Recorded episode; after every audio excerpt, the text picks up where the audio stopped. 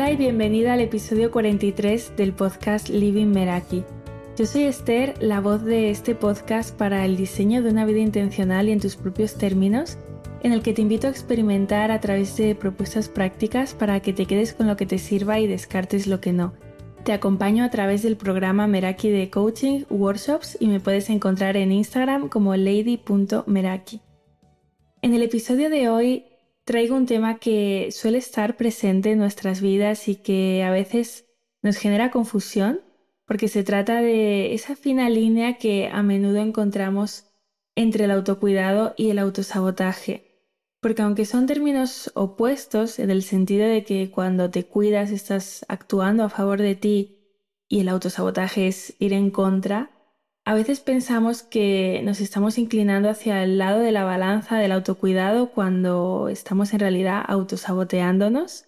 Y al contrario también ocurre pensar que nos estamos autosaboteando y en realidad estamos realizando un acto de autocuidado. Y para aterrizar este tema empiezo con un ejemplo porque mm, las diferencias se encuentran en el contexto en el que vivamos cada situación y te traigo un escenario con el que es posible que te hayas visto identificada en algún momento. Es martes, has terminado de trabajar y en tu agenda has programado que a las 7 de la tarde es tu hora de hacer ejercicio. Cuando se acerca ese momento, el diálogo que tienes contigo misma es de me siento cansada, mm, he tenido un día duro de trabajo, no me apetece hacer ejercicio hoy y prefiero darme un descanso. Y ahí te autoconvences de que hacer ejercicio en este momento pues no es la mejor opción y priorizas el descanso. Entonces, ¿dónde está el límite entre no hacer ejercicio ese día porque mi cuerpo realmente necesita descanso o porque me doy argumentos a mí misma para evitarlo. ¿Elijo el descanso como un acto de autocuidado para no hacer ejercicio sin culpa o lo necesito de verdad? Lo que ocurre aquí es que tanto hacer ejercicio como descansar son actos de autocuidado. Y más tarde voy a retomar este ejemplo de nuevo, pero antes quiero dar una visión más amplia sobre estos dos términos. El autosabotaje significa hacer lo contrario a lo que necesitas. Es cuando decimos que queremos algo y luego nos aseguramos de que no suceda. Y se manifiesta en forma de procrastinación, de excusas, de pensamientos de querer abandonar, de alimentación emocional, de no querer comprometerte del todo, no pedir ayuda para, para lograr algo, de no decidir concentrarte al 100% en, en eso que vas a hacer o acudir en exceso a, redes sociales o, a Netflix, por ejemplo. Igual sabes que estás haciendo scroll eh, por redes sociales durante mucho tiempo viendo series y que esto no te lleva a ningún lugar y aún así quieres hacerlo porque tienes ahí ese, esa, procrastinación latente, ¿no? Porque quieres procrastinar algo en el fondo y te convences de que estar en redes ahora es, como la mejor opción. Y una manera de, identificar si lo que estás a punto de hacer te hace bien o no es observar si esa acción te va a sacar de forma temporal de algún lugar, ¿no? Si es un alivio momentáneo. Y también preguntarte si, si a tu yo futuro le va a beneficiar. Y el autocuidado es aquello que te haga sentir bien a nivel mental, físico, emocional, social, escuchándote previamente para darte aquello que necesitas, ¿no? Autocuidado no es un checklist de, actividades o de prácticas que se supone que tienes que hacer para estar bien, ni, ni tampoco hacer lo que otras personas hacen como autocuidado, ¿no? O hacer desde la autoexigencia, porque si lo haces desde el debería, pues ya deja de serlo, en cierto modo, ¿no? Y aquí necesitas preguntarte para, para qué estás haciendo aquello que eliges, darte cuenta de qué es lo que te ha hecho bien y lo que no en otras ocasiones, eh, cómo te has sentido en el antes, en el durante, en el, después de, realizar cierta práctica.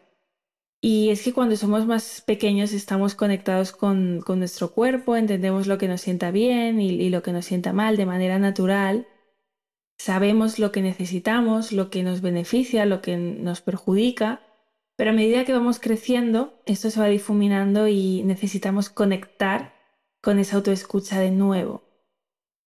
Y partiendo del contexto de estos dos conceptos, hay veces que buscamos cuidarnos recurriendo a prácticas que nos llevan a desconectar de nosotras mismas, que nos llevan a abandonarnos o, a desatendernos mientras estamos buscando una gratificación inmediata. A veces también deseas algo que al mismo tiempo sientes que, no es adecuado para ti y en ese punto es donde puedes invitarte a profundizar más antes de ceder al impulso, ¿no? Observar qué hay detrás y qué parte de ti se va a ver satisfecha con ello. Y es que a menudo confundimos la autocomplacencia con el autocuidado y esto ocurre cuando justificamos algo que mm, no nos hace del todo bien o no nos hace bien y en nuestro diálogo interno lo justificamos como ese darse un capricho, ¿no? Por ejemplo, premiarse comiendo algo pues que no hace bien a nuestro cuerpo como recompensa emocional, ¿no? De nuevo, eh, como el ejemplo inicial del ejercicio, si te observas en ese momento, puedes darte cuenta de en qué medida estás recurriendo a, la autocomplacencia y saber desde dónde estás decidiendo para no autosabotearte en el camino. No se trata de, extremos, de todo o nada, ¿no? De que, de que ese capricho no esté bien, sino se trata de observar si hay equilibrio en la balanza o, en qué medida me digo que necesito eso y, y qué hay de fondo, qué me está diciendo esa necesidad. Porque no hay mal en darse un gusto de vez en cuando, pero sin confundir de manera continuada la autocomplacencia con el autocuidado porque esa tiene más que ver con el corto plazo, a menudo ocurre por impulso, y no son hábitos o pilares sostenidos en el tiempo que actúan a favor de nuestro bienestar. Hay algo que cuenta Glennon Doyle en su libro Indomable, que aprovecho para recomendar, y me pareció que conectaba muy bien con el tema de este episodio, ¿no? Ella explica que ha creado dos tipos de botones en su vida, que son el botón de fácil y el de reinicio, el botón que dice fácil eh, son cosas que aparecen ante nosotras y que queremos pulsar porque nos van a sacar temporalmente del dolor, del estrés, pero a la larga no funcionan porque lo que hace en realidad es llevarnos a ese abandono de nosotros mismos, ¿no? Los botones de fácil nos llevan como a un paraíso artificial y al final se convierten en algo que, no es lo que queremos, ¿no? Sabes que has pulsado este botón que dice fácil cuando tras hacerlo pues te sientes más perdida que antes. Y botones fácil, ella cuenta, ¿no? Para ella son pues comer demasiado, comprar, comparar, leer reseñas negativas, eh, consumir azúcar. Y también dice que ella ha tardado 40 años en decidir que cuando se siente mal quiere hacer algo que le ayude a sentirse mejor y no peor. Y por eso tiene un cartel en su casa que se titula eh, botones fácil y, botones reinicio, ¿no? A la izquierda están todas esas cosas que, que hace para abandonarse a sí misma y a la derecha, que son sus botones de reinicio, lo que puede hacer para quedarse con ella el mayor tiempo posible. Los botones de reinicio son cosas pequeñas. Ella cuenta pues que entre esos botones está el dar un paseo, el darse un baño, beber un vaso de agua, practicar yoga, meditar, eh, ir a la playa, mirar a las olas, esconder el móvil, jugar con su perro. Y, volviendo al ejemplo del inicio en el que hablábamos del ejercicio, pues no pasa nada por saltarse un día de ejercicio, pero en ese momento puedo parar y preguntarme, ¿qué me beneficia más ahora mismo? de qué manera me estoy cuidando con cada opción. Si elijo el descanso, podría estar haciendo lo contrario a lo que realmente necesito, que es mover mi cuerpo, por ejemplo, ¿no? Y ahí es donde entra el, el autosabotaje, en darnos lo contrario a lo que estamos necesitando.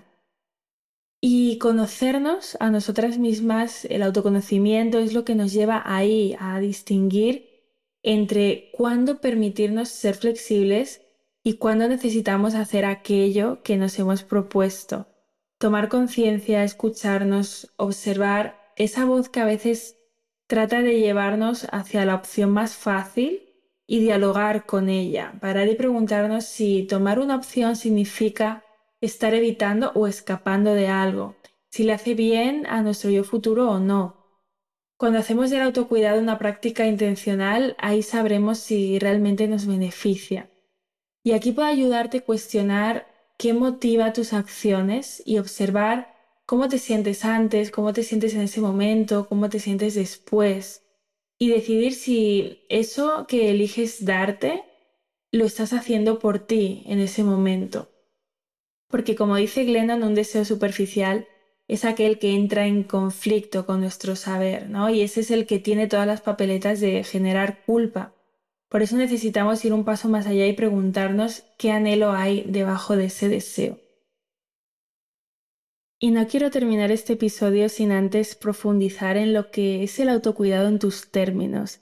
Y es que en las redes sociales se habla cada vez más de autocuidado, es como si estuviera de moda y a menudo se asocia con ese momento de spa, de masaje, de baño de burbujas, algo que es genial y son actividades que pueden ser parte de tu autocuidado físico, pero vamos a reducir este concepto solo a lo físico.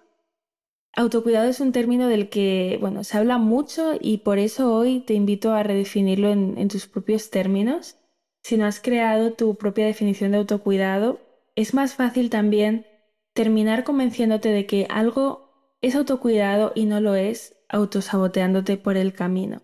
Y te invito a hacerlo de la misma manera que en el episodio 42 hablábamos de definir lo que era importante para ti en tus términos. Y en este caso sería definir qué significa el autocuidado para ti. ¿Cómo sabes que estás viviendo esa definición? ¿Cómo te sientes cuando lo practicas y cuáles son tus límites dentro de esa definición? Yo te voy a dar eh, mi propio ejemplo. Eh, para mí el autocuidado es en esencia escucharme, saber qué necesito y dármelo. Es integral y mm, implica la responsabilidad personal de, darme espacio, de construir la mejor relación que pueda tener conmigo misma y nutrirme a través de, de las dimensiones mental, física, emocional, social y espiritual.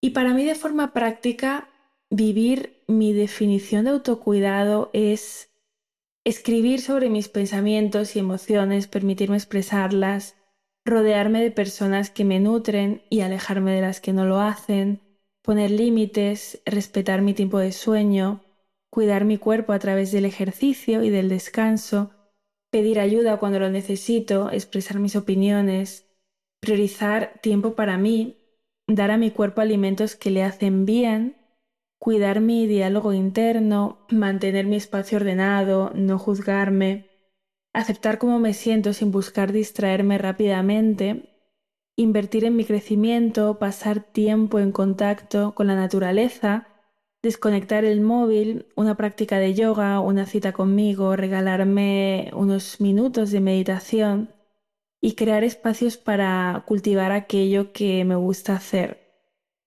Y estas prácticas eh, cómo me siento al, tenerlas en, mi día a día, ¿no? que funcionan como, esos pilares o como esos hábitos sostenidos en el tiempo. Yo me siento conectada a mí, me aporta bienestar, paz, tranquilidad, armonía y, coherencia.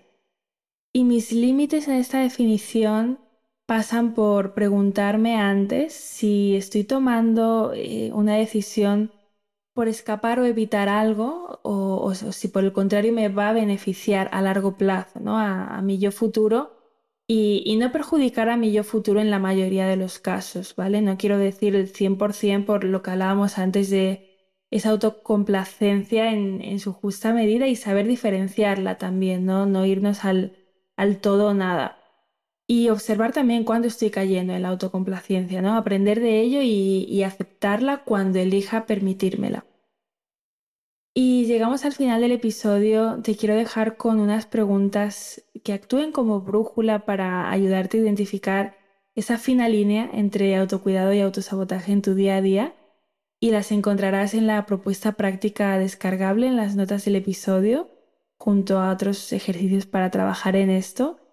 Y recuerda que escuchar este episodio te puede ayudar a reflexionar sobre tus propios ejemplos y llevarte pinceladas, pero es en la práctica y en el trabajo personal donde realmente vas a poder integrarlo en tu día a día y, por eso comparto los descargables, porque no siempre se escuchan los episodios con una libreta a mano y muchas veces después de escucharlo pasamos a lo siguiente y luego a lo siguiente y nos llevamos alguna idea de esa escucha pero no lo trabajamos en la práctica. Y si quieres llevarte claridad sobre el punto en el que estás ahora y poner perspectiva en aquellos cambios que, que deseas hacer en tu vida, también decirte que mi calendario del mes de agosto ya está abierto para que puedas reservar una sesión de descubrimiento conmigo. Puedes encontrarme en Instagram como lady.meraki y si te ha gustado el episodio te invito como siempre a compartirlo con aquellas personas a las que les pueda servir y a valorarlo en Apple Podcast si lo estás escuchando desde esta plataforma. Gracias por estar al otro lado y nos escuchamos en el próximo episodio.